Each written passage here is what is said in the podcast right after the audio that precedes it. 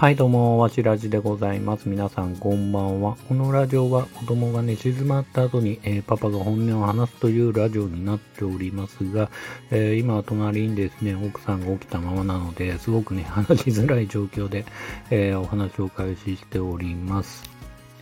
今日話したいなと思ったのは、息子の話がね、結構興味深かったので、えー今日はね、その話をしたいと思います。最近息子は、まあそうですね、最近というか、えー息子は小学校6年生で、スマホをね、最近持ち始めたこともありまして、えっ、と、まあそうですね、プロスピをね、えっ、と結構遊んでるんですよね。まあ、野球の、えスマホゲームといいますか、アプリゲームといいますか、えー遊んでおりまして、まあそんな話をね、ちょこっと聞いたりしたんですけど、その中で、まあスマホのゲームの中で、結構、なんだろうな、あの、モンストを遊んでるね、友達がまだまだいるよって話聞いて、あ、そうなの？って話を聞いたんですよね。で、まあ、モンストってね、モンストストライクって、まあ、ミクシー、昔で言うとね、ミクシーがですね、まあ、起死回生的にね、あの、作ったゲームで、まあ、大ヒットして、で、僕が、そうな、そうだな、もう7年、8年、9年前ぐらいなんですかね。もう10周年ぐらいになるんですかね。まあ、そんぐらいね、まあ、運営してるゲームになると思うんですけど、まあ、最近はね、テレビ CM とかもないし、まあ、正直ね、コンテンツとしてそれなりにね、人気が落ちて、まあ、オワコンっていう言葉はあんま好きじゃないですけど、かなりね、終了に近いコンテンツなのかなっていうふうに思ったんですけど、意外に小学生が遊んでるんだなっていうのをね、聞いて結構びっくりしたって感じですね。で、まあ、息子はね、さっき言った通り、プロスピを遊んでるせいか、まあ結構その YouTube だったりとかも、あの、多分ね、まあ関連動画とか見てると思うんですよね。で、そういう子供になんかそこそここのモンストのね、広告が出るって話も聞いて、で、まあそれがね、まあアプリを遊んでるから、そういう広告が出るのか、それとも年齢的に狙い撃ちされて広告が出てるかはちょっとわかんないですけど、モンストのね、その戦略の部分もちょっと広告戦略の部分もわかんない部分もあるんですけど、まあそうやって、えー子供にというか、まあ、息子のまあ趣味趣向をね、捉えた上で出してるのかちょっとわかんないですけど、まあそうやってモンストが広告を打ってるってことも知らなかったし、うん、正直全然そういうのね、僕は普通にこの生きてる上で、まあ生きて、今普通にね、生きてると全然ね、目にすることのないことだったんで、あ、そうなんだっていうふうに思ったし、今なお現役で遊んでる人たちもたくさんいるってことに結構びっくりしましたね。うん。で、逆にですね、じゃあ、パズドラ遊んでる人いんの？って言って聞いたら、子供の中ではパズドラを遊んでる人っていうのは、まあ、ゼロみたいですね。まあ、まあ、たまたまね、下町の子供はそうだっただけなのかちょっとわからないですけど、あの、まあ、少なからず息子のね、周りで遊んでる人はいなくて。で、逆にモンストは、まあ、テレビ CM とかもやってるし、まあ、あの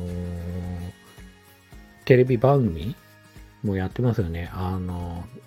チョコプラとかも出たりとか、まあ芸人がね、何人か出て、まあなんか、えーモンスあ、ごめんなさい、モンストじゃなくて、パズドラをね、遊んだり対決したりしてるね、番組もあったりするし、まあアニメもあったりとか、で、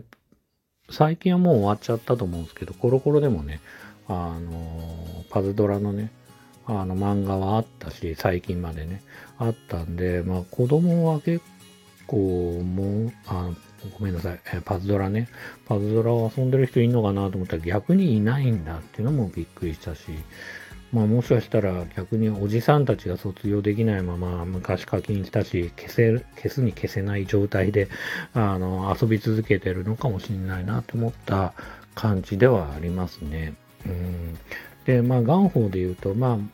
パズドラをね、作ってるガンホーで言うと、あと、忍者らっていうね、あの、忍者対戦バトル、バトルロワイヤル的な、あのなんだろうな、あのゲームが、テレビ CM、これもね、テレビ CM やってると思うんですけど、ガンホーの、まあ、あの、体力でね、いくらでも宣伝できるんだと思うんですけど、それもね、遊んでるスイッチで配信されてるんです、配信というか、まあサービスされてると思うんですけど、それもね、遊んでる人いないらしくて。で、パズドラで言うと、本来、まあ、子供たちにね、より多く普及させるためにも、まあ、過去には DS で、あの、ゲームをね、発売したり、スイッチでも、あの、パズドラのね、ゲームがあったりとか、で、より、こう、年齢層低い人たちにアピールしているっていう、えー、行こうっていう、まあ、戦略もあったと思うし、それは子供のね、このままだとおじさんたちだけが遊んでいるゲームになってしまうといずれね、サービスが早めに終わってしまうってこともあるだろうし、まあ、ガンホーのよりファンになってもらいたいってこともあったと思うし、まあ、そうやって、えー、いろいろね、こうアピールしながらやってきたと思うんだけど、まあ、結果として、まあ、少なからず小学校6年生の下町に住む息子のね、周りの中には、あの、周りにはね、遊んでる人がいなかったってことも結構びっくりしましたね、僕的には。それとね、まあ、ガンホーで言うと、まあ、モンストもそうですけど、結局、これだけのヒット作が生まれながらも、なかなか、えー、次回作の、まあ、ヒット作をね、生むには、まあ、かなりね、ゲームを作るってことはそれだけギャンブルだったりとか、すると思うんで、なかなか次につながる、あの、ゲームがね、生み出せてないっていうのも、なかなかこう、難しいところですね。多分、それぞれゲームね、まあ、ヤンコ大戦争でも何でもいいんですけど、まあ、10周年とかね、いろいろ言ってたりするんで、まあね、10年近く運用運営してると思うんですけど、まあ、なかなかねっていうところは、ありますよね。で、まあ過去で言うと、まあ皆さん知ってるか、聞いてる人はね、知ってるかわかんないですけど、怪盗ロワイヤルとか、あの、モバゲーとかね、あの、DNA がやってたモバゲーとか、えー、グリーとか、えー、そのあたりのね、ゲーム会社が運営してたソーシャルカードゲームっていうのは、まあ、ことごとくで全て終了してるし、ドリランドとかね、あの、終了して、かつ、まあ、誰の記憶にも残ってないっていうね、悲しい結果になってるんで、まあね、これを文化として残すんであれば、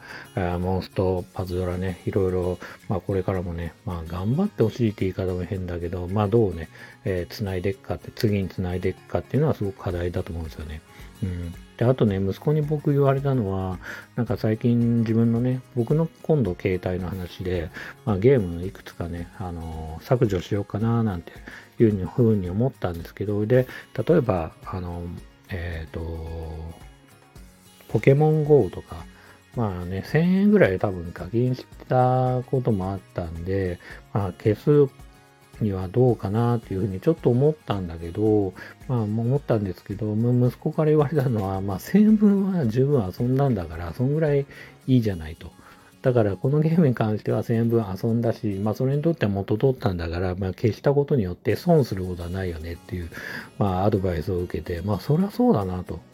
まあそもそもね、無料で遊んでて、で、それに対して、ね、ある程度の時間遊んで、楽しんで、で、それってじゃあいくらの価値あったの？って言ったら1000円分の価値もきっとあっただろうし、で、まあデータとしては消えてしまうけど、まあそういう意味で、まあ消してもね、別に特にね、大きな問題、まあ損はないんじゃないかって言われて、まあそりゃそうだなって、大したこと言う、大したもんだな、こんなこと言うのは、というふうにね、ちょっと僕個人的には思いましたね。うん。まあね、そんな感じでスマホのね、ゲームに対しては、まあいろいろね、思うところがありながら、でね、今、えー、過去にね、いろいろ流行ったゲームに対しても、まあ今後ね、あの、どう生き残っていくかとかね、いろいろ本当大変な時代ではありますよね。うん、あの、コンテンツが溢れ、溢れてますから、本当に。サブスクのね、動画配信サイトでもどの映画見りゃいいのと。面白い映画ありすぎでしょって感じでもあったりするんで、まあね、時間の奪い合いがね、これからもゲームも含めて、動画でも含めてエンターテインメントの世界でね、これから行われていくのかなっていうふうには思います。はい。えー、今日はね、そんな感じで、えー、終わりたいと思います。最後まで聞いてくださった方々ありがとうございます。それではまたおやすみなさい。